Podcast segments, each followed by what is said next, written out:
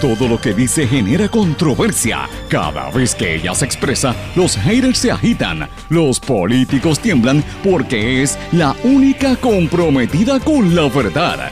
Periodista, bloguera, relacionista licenciada, analista de la noticia, escritora y le dicen la provocadora en las redes sociales. Y ahora comienza en blanco y negro con Sandra Rodríguez Coto. Bienvenidos a su programa en blanco y negro con Sandra para hoy martes 28 de mayo de 2019. Esta es la edición 286. Le saluda Sandra Rodríguez Coto y le doy la más cordial bienvenida a esta hora de análisis y comentario de los temas importantes, las noticias más allá del titular, el cómo nos impacta a todos nosotros y qué podemos hacer para eh, prevenir y solucionar los retos que tenemos, que son muchos, señores, porque Puerto Rico está en un momento coyuntural en su historia, donde tenemos que sentarnos a analizar cada paso que demos y exigir una mejor calidad de todos los sectores, especialmente del gobierno, la gente que nos está liderando, los políticos que aspiran a los puestos electivos, hasta de los medios de comunicación se tiene que exigir más porque es el momento donde todos tenemos que trabajar, ayudar a nivel comunitario, trabajar por el país, defender nuestra cultura, defender lo que somos para poder echar hacia adelante. Señores, sin embargo, Puerto Rico está en neutro, estamos en neutro, están pasando una serie de situaciones bien, bien serias. Presidencia de la Universidad de Puerto Rico intenta humillar al reconocido artista plástico Nelson Sambolín. El gobierno le da negocios a un, a un criptoempresario de dudosa reputación. Y además de eso, eh, ¿verdad? Em, empieza el proyecto de las zonas de oportunidad, que ustedes saben, lo habíamos adelantado en este espacio.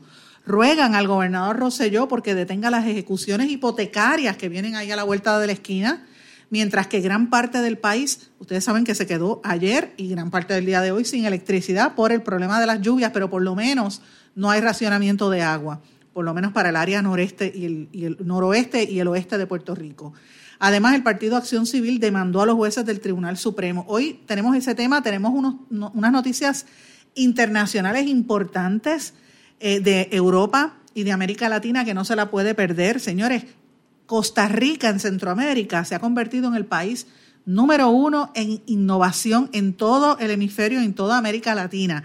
¿Qué está haciendo Costa Rica que nosotros no estamos haciendo? ¿Qué podemos emular de ellos? Hoy vamos a analizar eso en detalle, pero antes de comenzar quiero darles las gracias a todos los que sintonizan este programa. Este fin de semana, como mucha gente lo cogió largo, y hoy es el primer día de trabajo para mucha gente, pues tengo que decirle, yo ayer pues obviamente trabajé, pero en la tarde pues tuve un ratito ahí de, asueto y me puse a contestar todos los mensajes que recibo a través de mi página de Facebook, Sandra Rodríguez Coto, o a través de Twitter, SRC Sandra. En Twitter trato de contestar en el momento. Cuando yo veo que viene con un insulto, me empiezan a tirar cosas, yo cojo y le doy blog o, o no le hago caso. Eso ya ustedes lo saben. Pero trato de contestarles. En Facebook he, notado esta que me está graciosísimo Ustedes que me están oyendo, yo se los agradezco. Me envían fotos de sus hijos, me envían fotos de las actividades que tuvieron este fin de semana, hasta de cumpleaños. Yo he recibido fotos de fiestas y actividades que tuvieron en el campo en este fin de semana y en el área oeste. Mucha gente del área oeste que me está sintonizando eh, y nos sintonizan a través de WYAC 930 AM, Cabo Rojo, Mayagüez, Rincón, Añasco, toda esa zona. Así que gracias por su sintonía. A la gente de Utuado, Adjuntas, Jayuya, Recibo, toda esa área nos están oyendo a través de Éxitos 1530. Recibo muchos mensajes, de, sobre todo de adjuntas. Y de, por lo menos este fin de semana tenía como cinco mensajes de adjuntas. Así que mi saludo para todos ustedes. También un saludo a los amigos que nos escuchan en Orocovis y en la montaña, en el centro de Puerto Rico, a través de Cumbre 1470 AM toda la zona de la montaña. También nos escuchan a través del 106.3 FM, que cuando utilizan esa señal se, oye hasta Manatí, se oye en Arecibo, en otras áreas del norte de Puerto Rico también. A los amigos de X61, ese es el 610 AM en Patillas, pero tiene una señal tan fuerte que se oye en toda esa región del sureste de Puerto Rico, Arroyo, Guayama, bueno, hasta Macao prácticamente, sobre todo porque tienen el 94.3 FM, pero la gente de X61, señores, tiene una particularidad bien interesante. Ellos tienen un, sistema de podcast y de una gran audiencia en los Estados Unidos que, oscila entre 80 a 100 mil eh, radioescuchas latinos y puertorriqueños, sobre todo de la diáspora, en varios estados de la zona este. Así que muchísimas gracias por su sintonía. Estoy atenta a sus mensajes y a los amigos allí de, X, de eh, X61 por, su, por toda la colaboración en este proceso. También en la zona este de Puerto Rico, noreste desde Fajardo, en el 1480 AM WMDD, se escucha todo el noreste de Puerto Rico, Vieques, Culebra y también las Islas Vírgenes. Gracias por su sintonía. He estado, esto, en estos días he estado viajando mucho para allá, como les dije, estuve en Ceiba, estuve en Río Grande, estuve en Fajardo, estoy viendo mucha actividad en esa zona.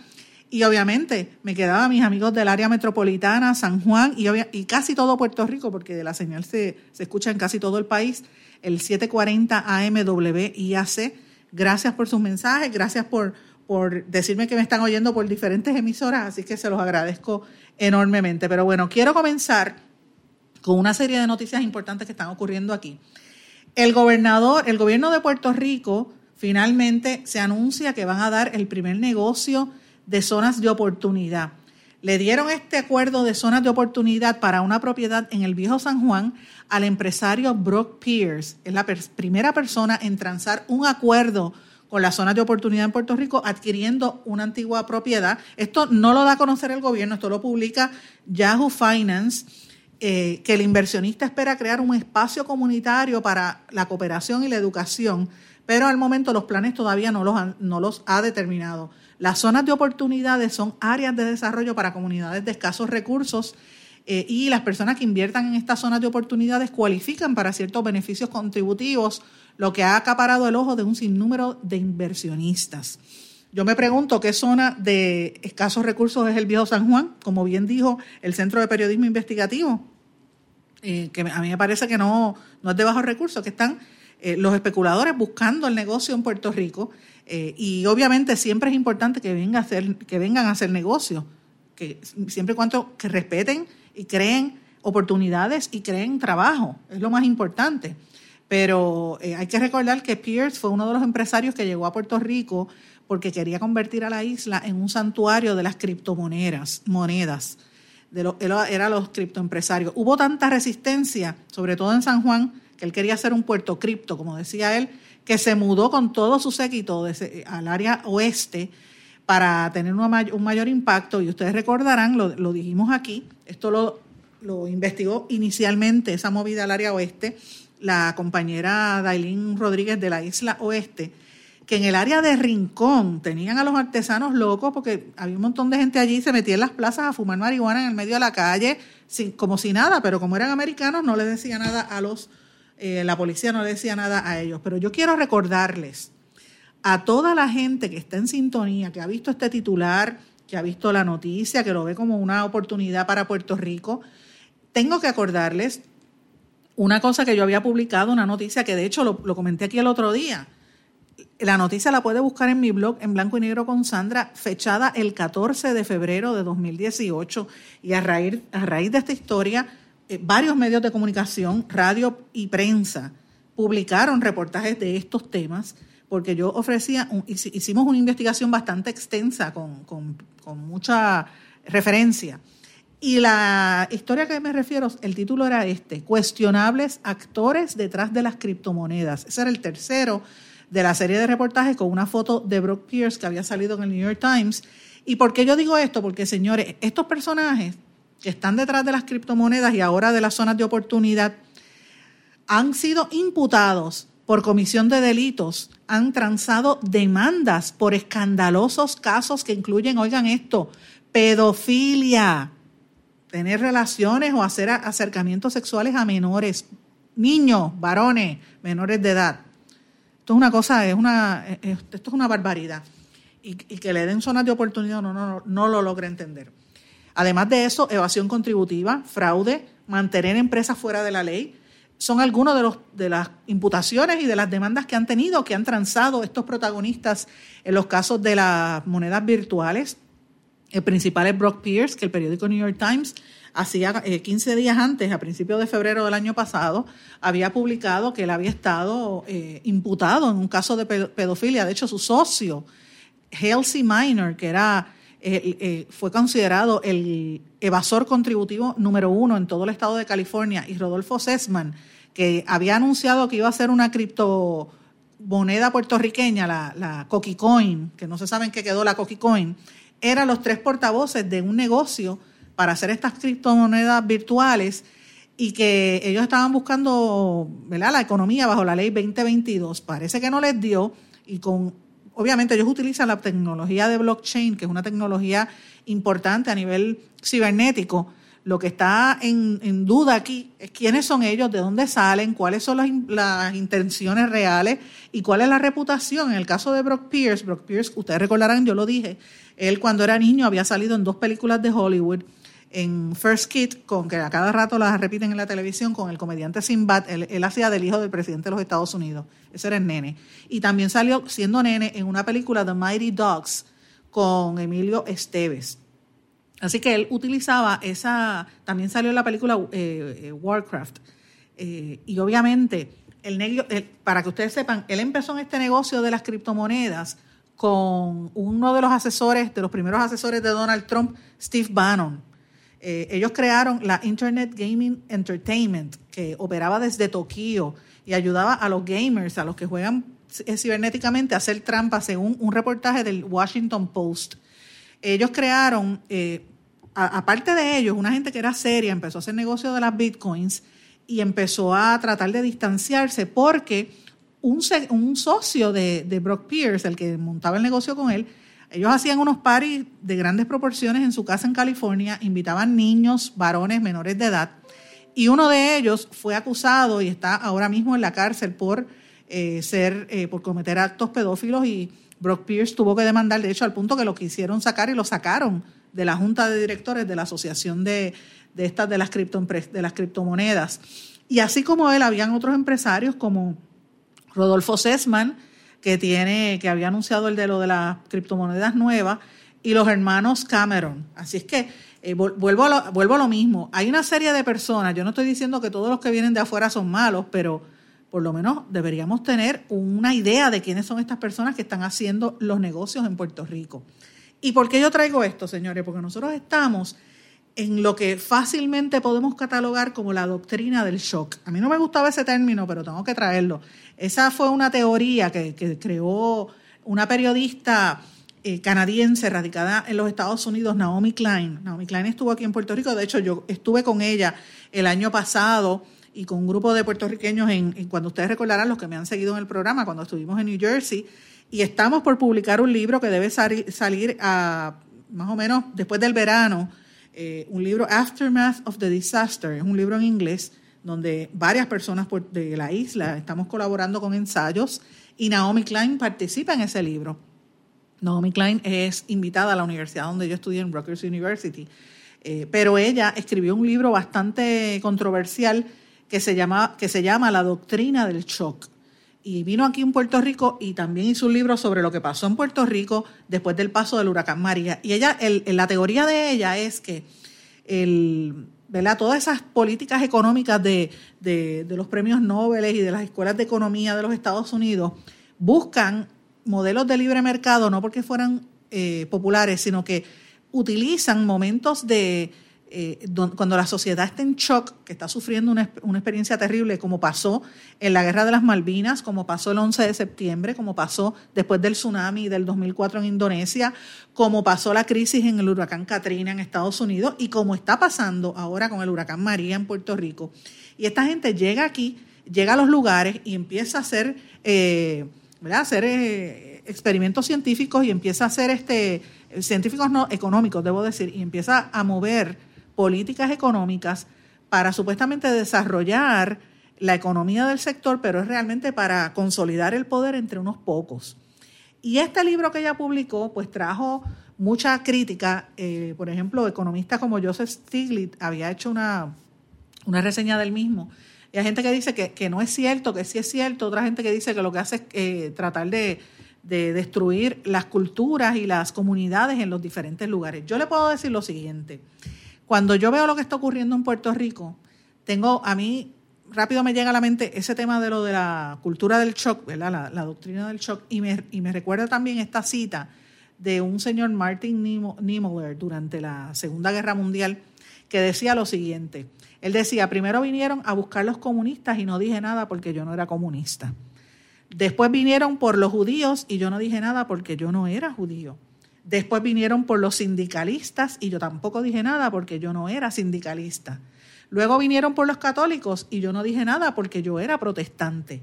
Luego vinieron por mí, pero para entonces ya no quedaba nadie que dijera nada. Señores, desde este espacio, en blanco y negro con Sandra, a pesar de las presiones que uno se expone y de los problemas que uno tiene que enfrentar en este país, porque aunque uno diga que esto es una democracia, señores, esto es una dictadura.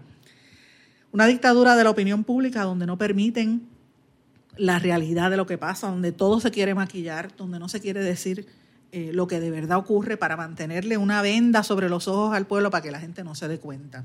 Y todo lo tapan con la politiquería y con, y con los, los memes y la burla, o nos duermen con el reggaetón y los chismes de, de mi amiga Maripil, y digo mi amiga porque lo es, o mi amiga Zuleika Rivera, que también lo es, Zuli. Todos estos chismes de los artistas y de los raperos nos envuelven con eso para que no estemos mirando lo que está ocurriendo. Pero desde este espacio, desde los espacios donde yo esté, yo siempre voy a levantar la voz por lo que yo entienda que es, que es injusto y que nos afecta como pueblo. Nosotros estamos enfrentando ahora mismo en Puerto Rico uno de los peores momentos para lo que es la identidad como puertorriqueño. Nuestra cultura, nuestra educación, nuestra, nuestras artes en todas las manifestaciones están siendo arrolladas, aplastadas por lo que ocurre. Ya ustedes saben las denuncias que hemos hecho a, través de, todos estos meses con los cierres en los departamentos de, en las escuelas de, escuelas públicas del país y la implicación que esto tiene para las comunidades, el desmantelamiento de la Universidad de Puerto Rico, lo que está ocurriendo con entidades como el, el Conservatorio de Música, la Escuela de Artes Plásticas, lo que ocurre con bueno, todas las entidades que tienen que ver con prensa, con, arte, cultura de Puerto Rico, el conservatorio, el mismo WIPR.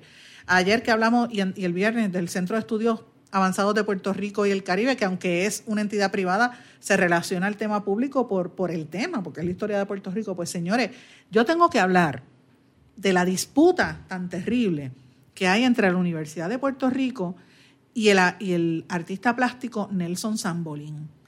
La institución le dijo al artista que desocupara un espacio que usaba en los predios de la UPR, pero la universidad está negando que sea un desahucio. Miren, señores, es un desahucio en cualquier liga. dejen de estar usando eufemismo, porque el país sabe la realidad. El artista plástico Nelson Sambolín lo denunció mediante un comunicado de prensa que la universidad lo sacó de su taller sin mediar comunicación previa con unos eh, agentes armados, lo sacaron de su estudio y taller que ubica en los predios del Jardín Botánico. Yo tengo que decir algo en este espacio. Después la, la Universidad de Puerto Rico trató de curarse en salud y dijo que eso no había sucedido, que ellos le habían notificado a San Bolín que tenía 10 días para desalojar y que jamás habían esperado eh, ¿verdad? que pasaran esas cosas.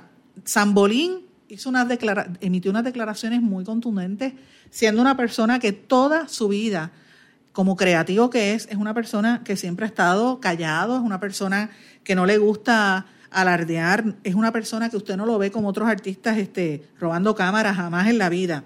Es muy, es muy, incluso está tímido. No le gusta meterse en estos problemas. Es una persona extremadamente, extremadamente sensible.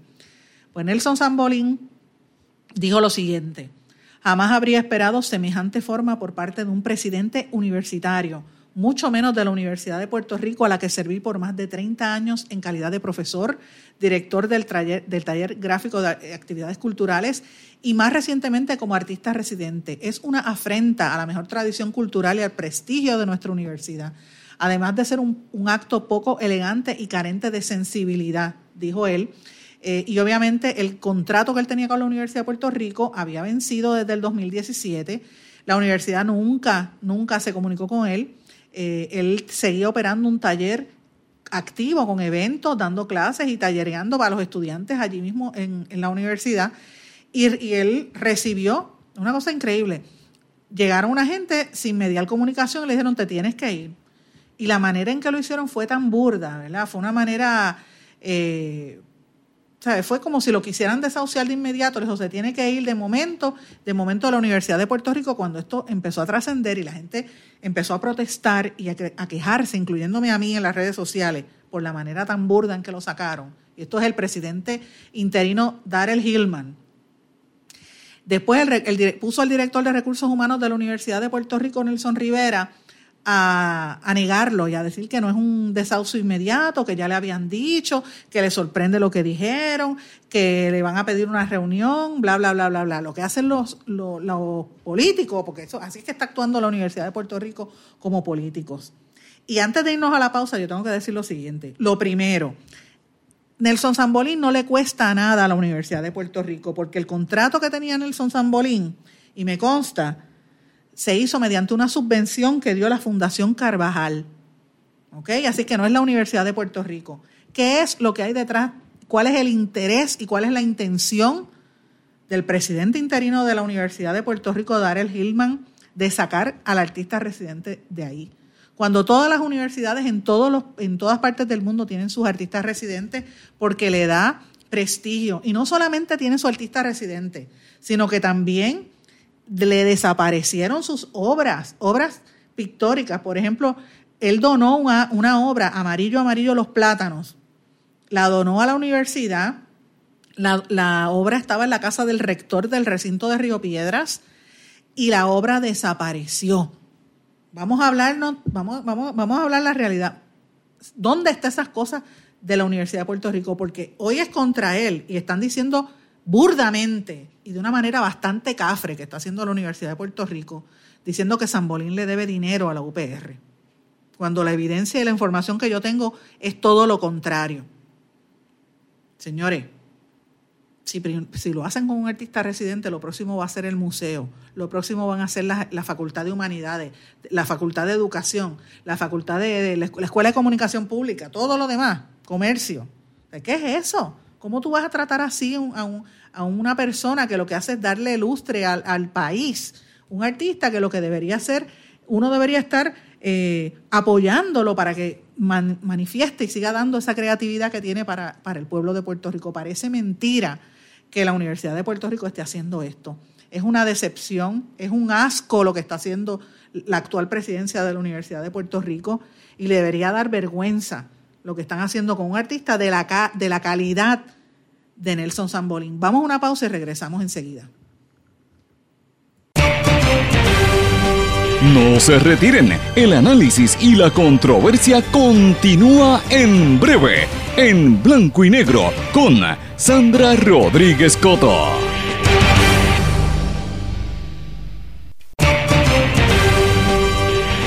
Y ya regresamos con el programa de la verdad, en blanco y negro, con Sandra Rodríguez Coto. De regreso en blanco y negro con Sandra. Amigos, yo hablaba antes de irnos a la pausa de la doctrina del shock, de cómo nos están atacando por todos los frentes, nos quitan la cultura, nos recortan beneficios, después vienen los recortes de pensiones los cierres de escuelas ya, ya se dieron, van ahora son los cierres de hospitales. Señores, no hemos hablado de los hospitales, eso viene por ahí, prepárese.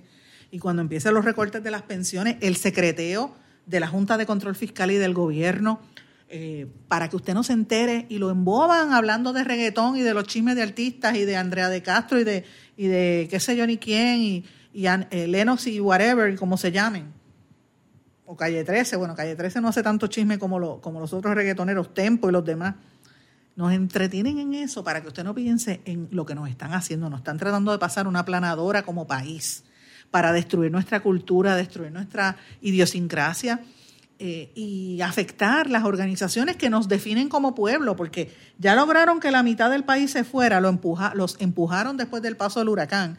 Y señores, yo vi el, el documental de Netflix After María. Mucha gente no le ha gustado pero es, un, es una parte de la realidad puertorriqueña que está ahí. La gente que se fue sin tener dinero, como son pobres extremos, con una pobreza total eh, y en shock, que, tú sabes, los mudaron de aquí a una situación bien terrible y yo sé que mucha gente no le gustó, pero es la realidad. Y ahora aquí en Puerto Rico, los que nos quedamos, tenemos que defender nuestro país y nuestro entorno para que no se lo den a empresarios de dudosa reputación como el del criptoempresario que mencioné también. Y traigo el caso de Nelson Sambolín porque me toca en el corazón. Yo eh, lo conozco hace muchos años y más que a él, a su hijo, Alonso, que es mi amigo, su hijo es cineasta, su hijo es, eh, hace documentales y es un amigo de muchos años y lo respeto. Y aprendió de su padre, Nelson Zambolín, a ser eh, callado, humilde, tranquilo, no es un artista que le gusta darse golpes de pecho, usted no lo ve en actividades sociales así, robando cámara, como dije anteriormente, no. Nelson Zambolín es una persona muy parca hasta sensible, vamos a decirlo así, no tiene el pellejo para aguantar las peleas públicas como pretende hacer la universidad bajo la presidencia de Hillman y todo este grupo de secuaces que tienen allí ahora mismo. Y yo puedo entender que la Universidad de Puerto Rico está en quiebra. Soy la primera en reconocerlo, soy la primera en entender que hay unos programas que deberían haber desaparecido hace tiempo o se deben transformar, empezando por la misma Escuela de Comunicación Pública, en récord estoy. Pero una cosa es esa y otra cosa es maltratar a la gente que, le, que realza al país. Para los que no sepan quién es Nelson Zambolín, Zambolín es un artista que desde joven ha mostrado a través de su creación las inquietudes y cómo y, todas las eh, penurias y todos los pensamientos y sentimientos de los puertorriqueños. Él salió de, uno de los lugares más pobres de Puerto Rico, regresó a la universidad con, un gran compromiso por las luchas sociales, por superar y por eh, representar a toda una generación. A él le dicen Sambo, lo que lo conocen, Sambolín o Sambo. Ha ganado innumerables premios a nivel local e internacional por su obra gráfica y por su obra humanista. Eh, obviamente, él es del barrio Coquí, le dicen el coquieño ausente y, pero su espíritu de ser una persona que viene del camp, viene del barrio humilde, siempre está presente en todas sus manifestaciones. En el 2017, él, ha tenido una, gran cantidad de, colecciones, ¿verdad? Que se han presentado en junio de 2017, meses antes del paso del huracán María. Como dije antes de irnos a la pausa, una de sus obras que él le donó a la Universidad de Puerto Rico desapareció. Y pasa como con todas las obras históricas que ha pasado en documentos y. Este, cosas históricas de Puerto Rico que de momento desaparecen. La pregunta es quién las tiene. Eso es un robo mano armada. De la misma manera que aquí se que hay corrupción, pues también hay corrupción con ese sentido. Por eso es que yo entiendo que lo que está haciendo la Universidad de Puerto Rico es vergonzoso. Eh, es parte de, de, toda esta doctrina del shock para tratar de destruir lo que nos queda de cultura puertorriqueña que le está pasando al Instituto de Cultura, que le quitaron los fondos, a la Escuela de Artes Plásticas, la Universidad de Puerto Rico, el cierre de las escuelas para destruir la educación, la falta de conciencia, lo que hicieron con el, mural de Torres Martino en una, escuela que le regalaron a Font, lo que le hacen al Conservatorio de Música, a la Sinfónica, hasta el mismo WIPR. Y señores, yo sé que yo me gano enemigos cada vez que digo esta cosa, pero es que tengo que decirlo, nosotros tenemos que respetar nuestra cultura y levantarnos. Mientras está ocurriendo eso, vemos en los medios de comunicación y el comentario, un reggaetonero ahí que cometió un error en América Latina y dijo Guatemala en vez de Salvador, como si eso fuese la, gran cosa del mundo. eso es lo que quieren que represente este país, los reggaetoneros o los traperos. A esos son los que le dan la gloria. Y yo estoy consciente que el trap y el, el reggaetón son géneros importantes y actuales y generan ingresos para el país y es la nueva manifestación artística y tengo gente que está en ese mundo, los conozco tengo amistades que están ahí, de hecho, por ahí viene uno que, que, viene en camino, este Maruchi, que viene por ahí con, con Nicky Jam, que lo está empujando, los conozco, pero eso, no, eso es una, manifestación de la cultura puertorriqueña, no es la única. Y a mí me parece que, que, como pueblo nosotros tenemos que empezar a respetar, sobre todo ahora que tenemos una, una generación de gente mayor que, que, busca otras cosas, que busca más calidad, no la, no la chacota ni la chabacanería de lo que está haciendo la UPR, y más que nada recordar que lo que le están haciendo a este artista es una, vergüenza y que me consta, él vino con una subvención de la Fundación Carvajal, no le cuesta a la Universidad de Puerto Rico. Señores, y estas cosas a mí me frustran porque, como les dije, es abrumador. Usted escucha a todo el mundo hablando, quejándose del tema. Es como si estuviésemos en, en una especie de distrofia, como estamos en debilidad, como que no nos podemos mover eh, es como si fuese una situación política permanente y, estamos ahí en neutro. El carro, cuando usted tiene el carro en neutro que no se mueve, ah, está así, Puerto Rico está así.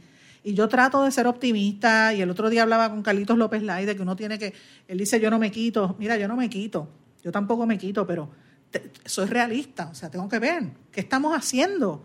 Lo que está haciendo la Junta de Control Fiscal, todas las acciones de la Junta de Control Fiscal es para pagarle a los bonistas, y no a los bonistas puertorriqueños, a los bonistas de afuera, porque los de aquí los dejaron pillados.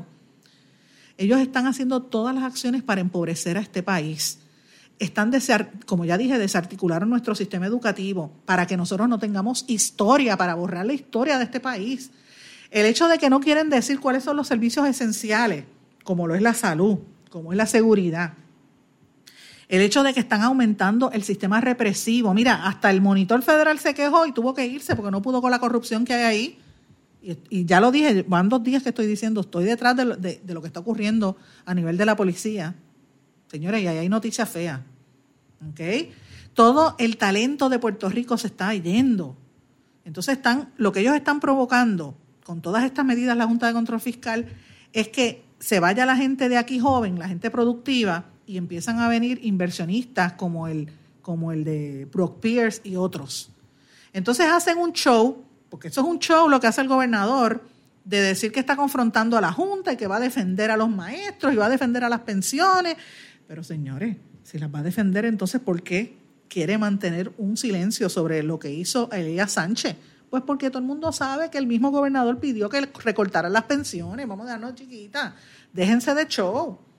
Entonces, por otro lado, es el tema que yo he estado diciendo consistentemente, la forma en que los medios de comunicación y los mal llamados analistas y los mal llamados comunicadores, que son todos políticos o expolíticos, cabilderos o exconvictos, se pasan dando espectáculos y temas de noticias, de, todo es una manipulación para que usted se crea una cosa que no es cierta. Es para mantenerle una venda en los ojos y usted no pueda ver. Y recuerdo la encuesta El Nuevo Día, que de momento traen a, a David Bernier como si él fuera candidato y estamos hablando de las candidaturas como si eso importara. Cuando usted no tiene chavo para pagar la luz, ¿a usted le importa qué candidato haya? No, señor el año de las candidaturas es el año que viene. Nosotros, muchos puertorriqueños, yo los veo en la calle, está todo el mundo viendo cómo va a ser. Ahora mismo viene el tema de las ejecuciones hipotecarias, la gente está desesperada, le pueden quitar la casa, que es lo que uno quiere. Y nadie está hablando de eso, no. Los medios están hablando de otras cosas.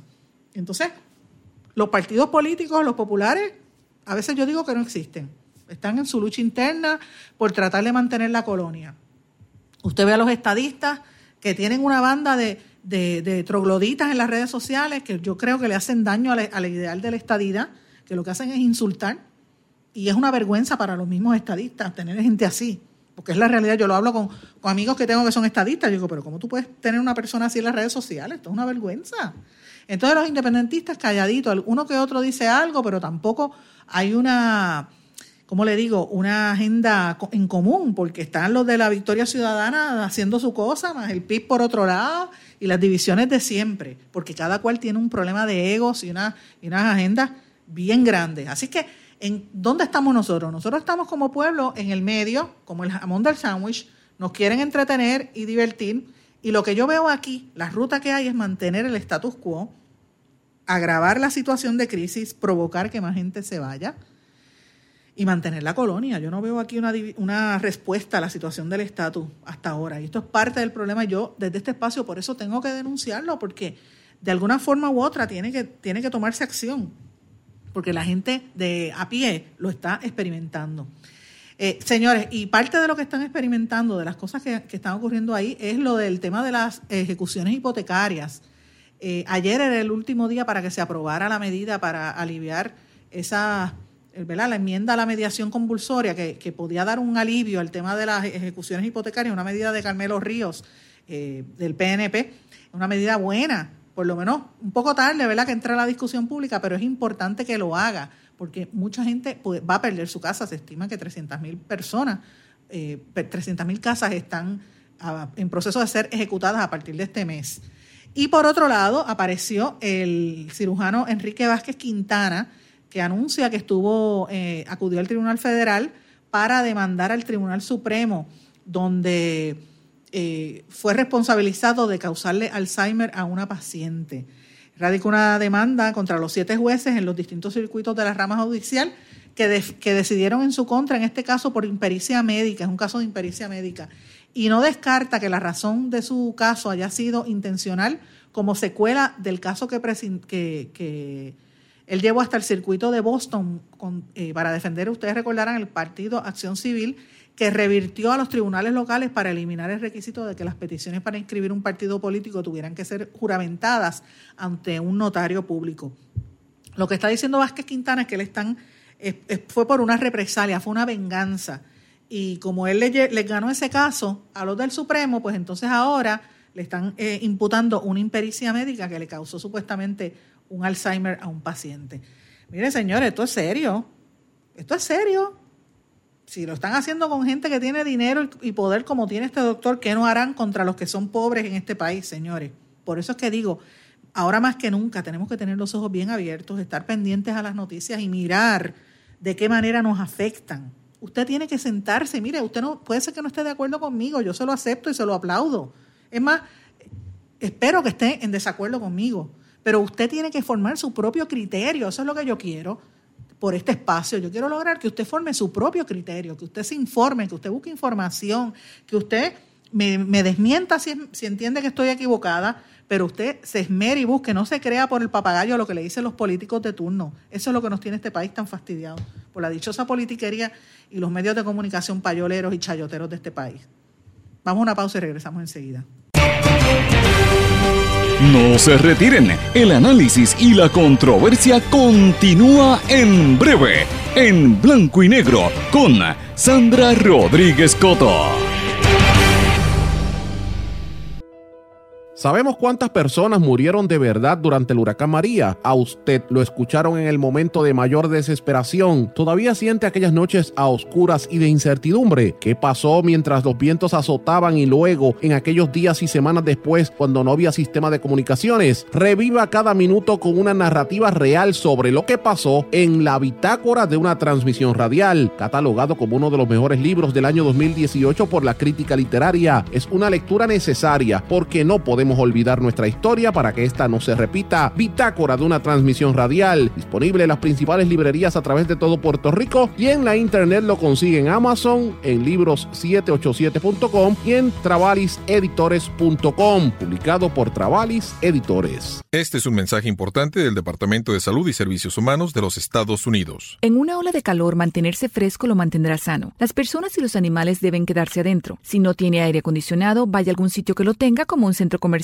Beba más líquidos, evite el alcohol y las bebidas con azúcar. Si sale, póngase ropa ligera. Nunca deje a nadie, en especial a los bebés o niños pequeños o a los animales, en un vehículo estacionado y cerrado. Para obtener más información, llame al 1-800-CDC-INFO. Quítese el dolor de cabeza con sus obligaciones de contabilidad con los servicios que presta Villalba y Villalba Company. Directo, personal y con sensibilidad humana. Lo que se busca es un verdadero asesor de contabilidad para todo tipo de servicio de contabilidad, pago de IBU, pago de nómina, informe trimestrales y anuales y otros. Ofrecen servicio directo personalizado. Villalba y Villalba Company. Para orientaciones, su teléfono el 939-336-5774. 939-336-5774. El abandonar un animal es abuso y es ilegal. Si ya no puedes atender a tu perro, llévalo a un albergue o centro de control. Si lo abandonas en la calle, le estás garantizando una muerte dolorosa y segura. Evitemos tener animales sufriendo en nuestra isla. Reportar el abuso es tu responsabilidad. Así que si ves a alguien maltratando o abandonando un animal, llama inmediatamente a la policía al 787-343-2020. Comprométete. Tener una buena reputación toma esfuerzo, dedicación y tiempo. Si la reputación de su negocio, empresa o institución sin fines de lucro está siendo expuesta de forma negativa ante la opinión pública, tanto en los medios masivos como en las redes sociales, usted necesita un experto en manejo de crisis. Joy PR es una empresa especializada en este campo. Para mayor información, comuníquese con el 787-299-7303, 299-7303. Joy una empresa especializada en manejo de crisis. Aspira de Puerto Rico celebra 50 años educando y transformando a Puerto Rico. Lo ha logrado potenciando las circunstancias educativas y sociales que rodean a miles de jóvenes que viven en la pobreza, a veteranos y a poblaciones en alto riesgo. Para información sobre las actividades del 50 aniversario de Aspira de Puerto Rico y sus servicios, llame al 787-641-1985. También puede acceder a www.facebook.com diagonal Aspira de Puerto Rico. Y ya regresamos con el programa de la verdad en blanco y negro con Sandra Rodríguez Coto.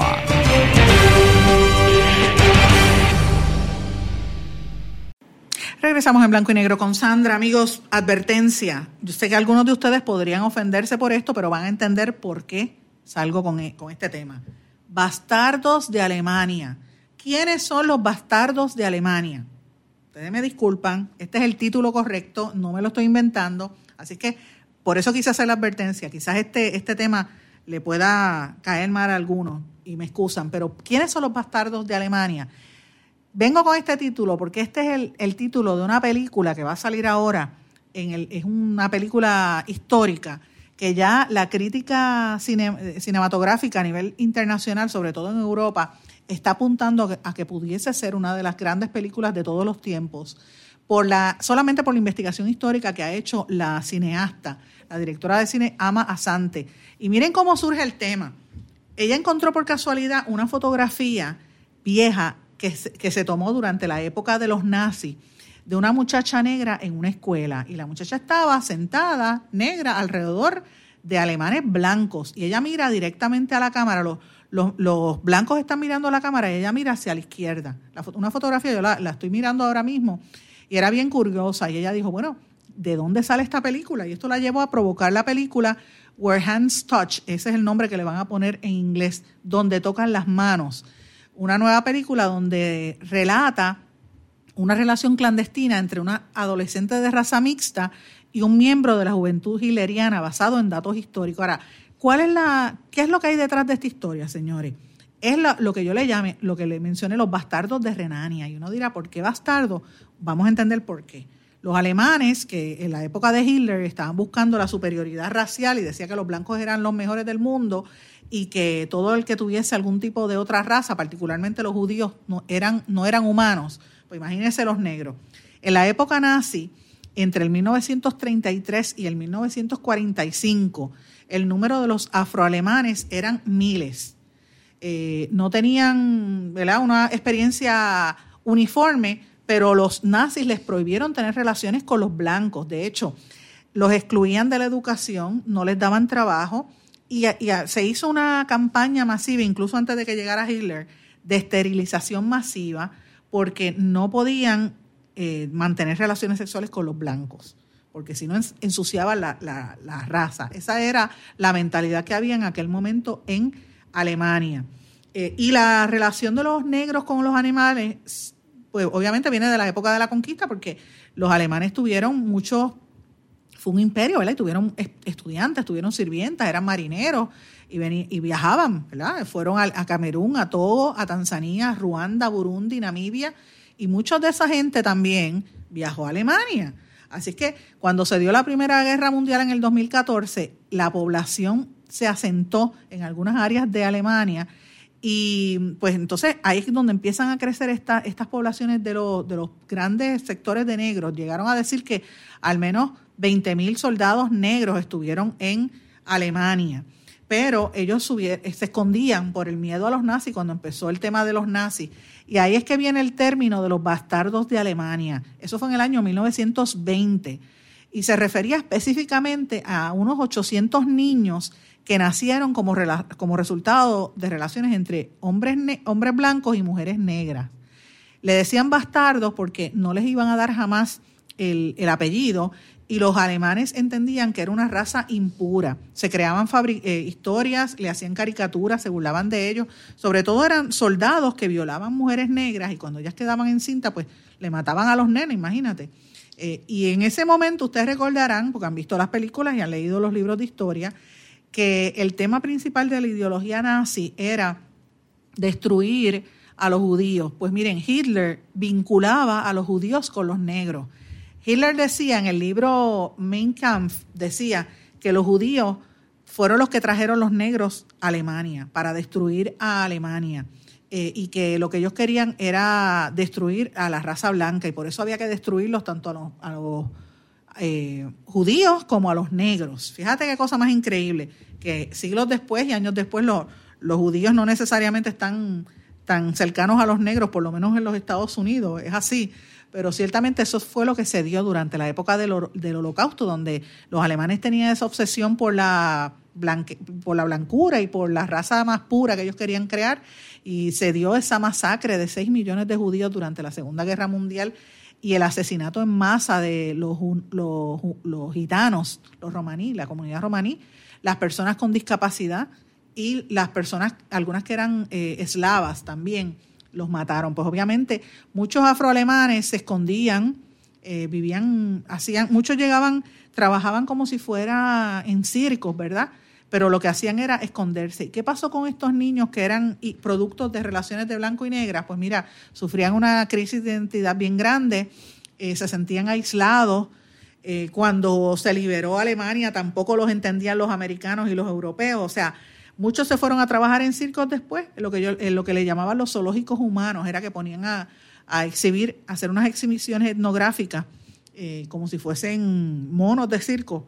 Y ponían a la gente con disfraces de los países africanos para entretener a, a, esta, a estos hombres blancos con poder.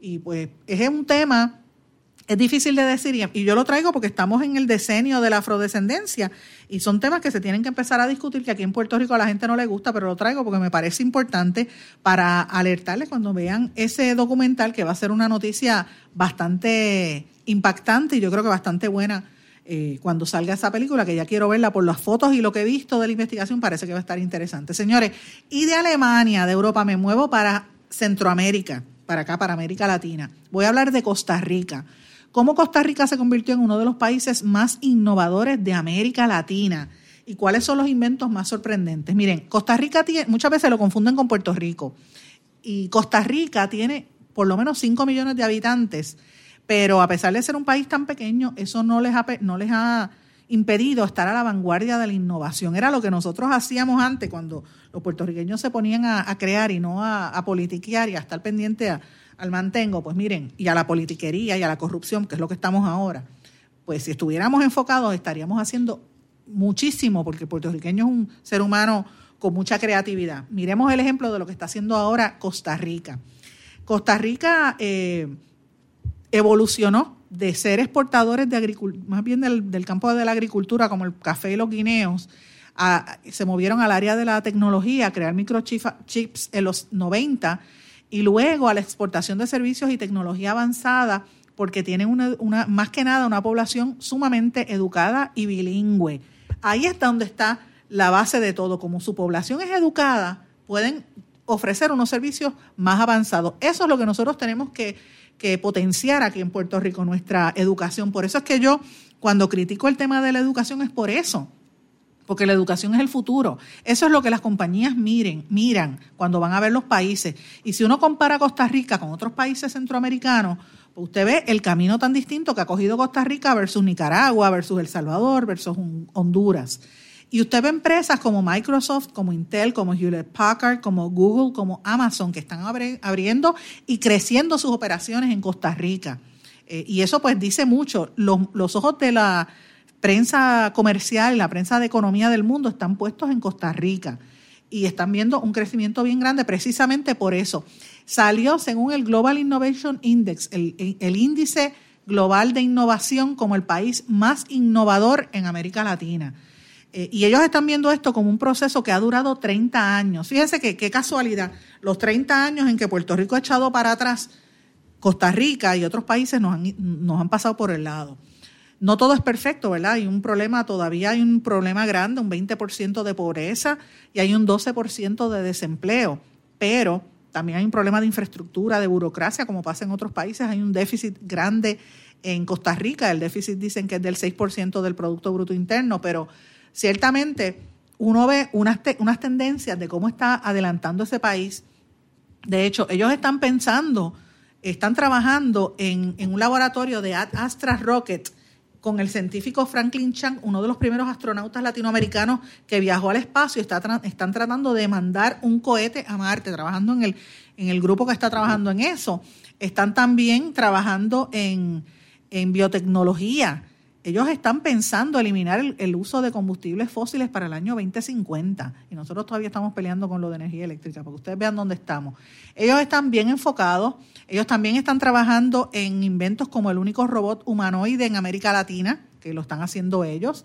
Están trabajando en tratamientos contra el cáncer de páncreas, hígado y ovarios. Están trabajando con medicamentos elaborados a partir de la sangre humana, lo que le llaman hemoderivados están trabajando con alimentos a base de insectos como galletas batidas y barritas de grillos, dientes creados a partir de huesos de vacas, el desarrollo de software para mejorar los sistemas eléctricos del país, mejorar el mejoramiento genético de las especies. Están desarrollando un suero antiofídico para sobrevivir a la mordedura de una serpiente.